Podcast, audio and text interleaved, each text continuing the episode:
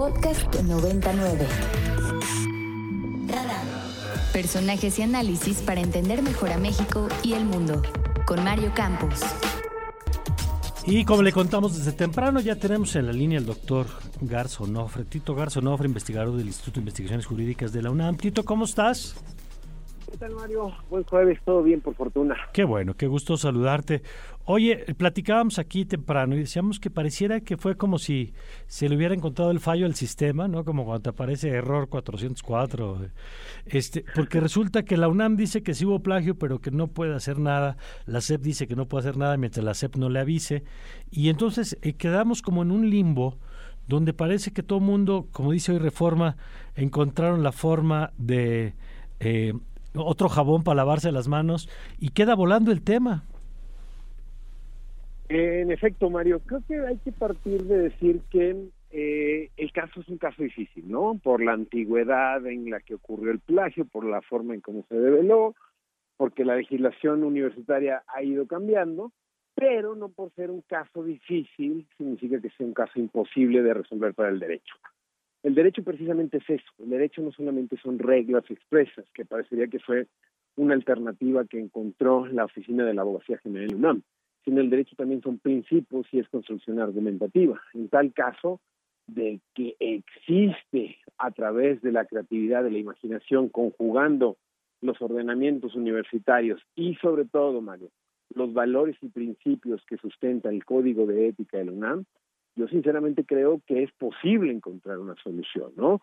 No, no propiamente ya de eh, anular el, el, título, ¿no? Pero sí respecto a una cuestión que poco se ha llamado la atención, que es el examen profesional. El examen profesional como tal es un acto académico y los actos académicos son, son convalidados o nulificados dependiendo de los elementos que se encuentran. Entonces, sí creo que pudiera existir voluntad al respecto para analizar que un examen profesional se defendió con una tesis apócrifa, creo que la, autoridad universitaria está en toda la posibilidad de poder hacer algo al respecto, ¿no? Entonces, eh, creo que es una, una, una visión de enfoque y una cuestión propiamente de que eh, para algunos da la impresión que este caso más bien se quiere pasar página rápida.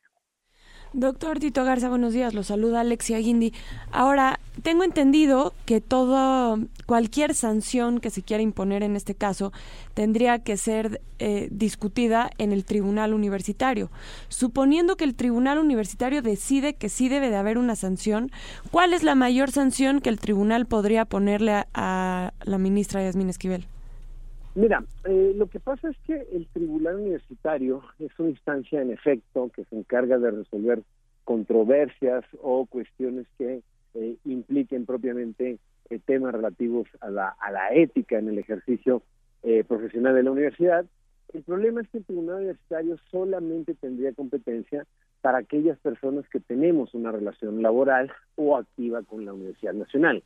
En este caso, creo que eh, para la ministra y al ministro Ibel no sería propiamente la instancia que le correspondía que le correspondería poner una sanción. Existe la comisión de honor dentro de esta instancia, existe también la eh, propia dirección de la de la de la FES eh, Aragón o incluso la misma rectoría, pero difícilmente llegaría al tribunal universitario. Ahora bien, la UNAM parecería que bajo este supuesto ya quedó clara que ella se declaró incompetente para poder retirar el título. Pero la alternativa es de nueva cuenta poder nulificar el examen profesional y la nulidad conllevaría que el título y por ende la cédula tendrían que ser analizadas por un juzgado federal, ¿no? Entonces, es una de las alternativas, no, no, no, no del todo claro, pero me parece que es de lo poco que hay en estos momentos. Ahora, hay tres eh, instituciones que han sido señaladas por este caso. Por supuesto la UNAM, que de la que nos explicabas ahora, la CEP, a la que la UNAM dice que le toca quitarle eh, la cédula, a lo que la CEP ya contestó que pues primero le manden alguna conclusión del caso, pero los otros los otros ojos están puestos también sobre la Suprema Corte y hay quien dice, bueno, y los otros ministros y ministras no debieran pronunciarse sobre el tema ¿Qué puede, qué no puede hacer, si es un tema legal o si es un tema político para la Corte?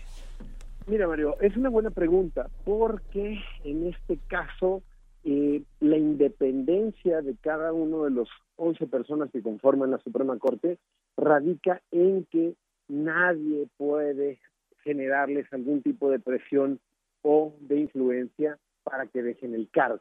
Jurídicamente no hay una salida fácil, jurídicamente no existe una alternativa.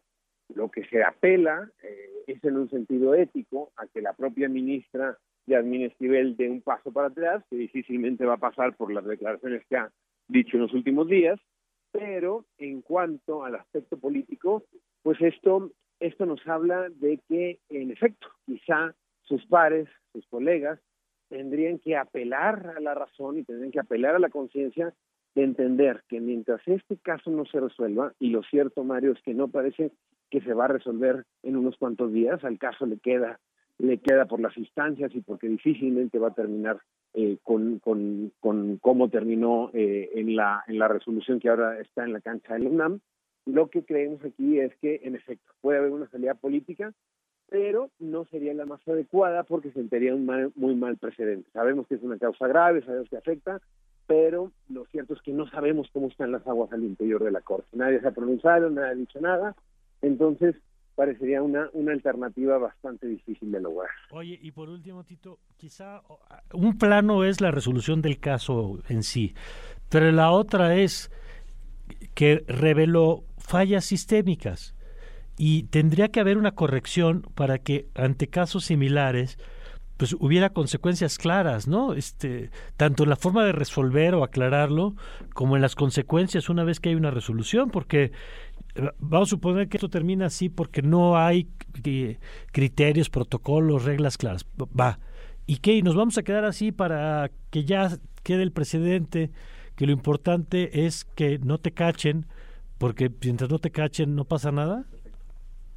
No, en definitiva, Mario, yo creo que no están siendo eh, buenos buenos días para, para la universidad y también para el sistema educativo mexicano. El mensaje que se emite es bastante preocupante.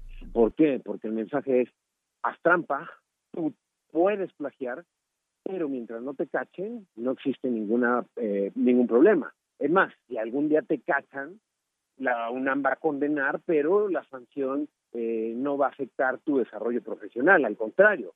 Eh, los, las personas que han plagiado, porque claramente no es un caso excepcional, parecería que hay algo sistémico, ¿no? La misma investigación que hicieron algunos diarios hablaba de que la propia tesis de Yasmín Esquivel estaba cerca de cuatro o cinco veces en todo el repositorio de la, de la igual manera plagiada, pues lo que parecería aquí es que la impunidad es la eh, noción que prima en estas cuestiones. Se tienen que tomar acciones a futuro, ya se en algunas reformas a los reglamentos, que se va a intentar que todas las tesis que se defiendan pasen por estos software antiplagio, pero eh, claramente el precedente resulta muy, pero muy preocupante, sobre todo en torno a la impunidad que de por sí en el sistema de justicia ya es bastante alta. Hay que, no hay que olvidar, Mario, la corrupción, las injusticias muchas veces empiezan desde los salones de clase. Y si nos seguimos tomando la educación en México como algo trivial, como algo que no pasa nada, que algo se remediará con el paso de los años, pues en definitiva, ¿con qué cara estas personas,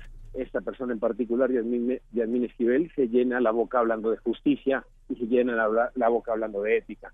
Son malos tiempos para la justicia y malos tiempos para la educación en México. Muy bien, gracias Tito. gracias por la invitación, que tengan buen jueves. Gracias, igualmente Tito Garza.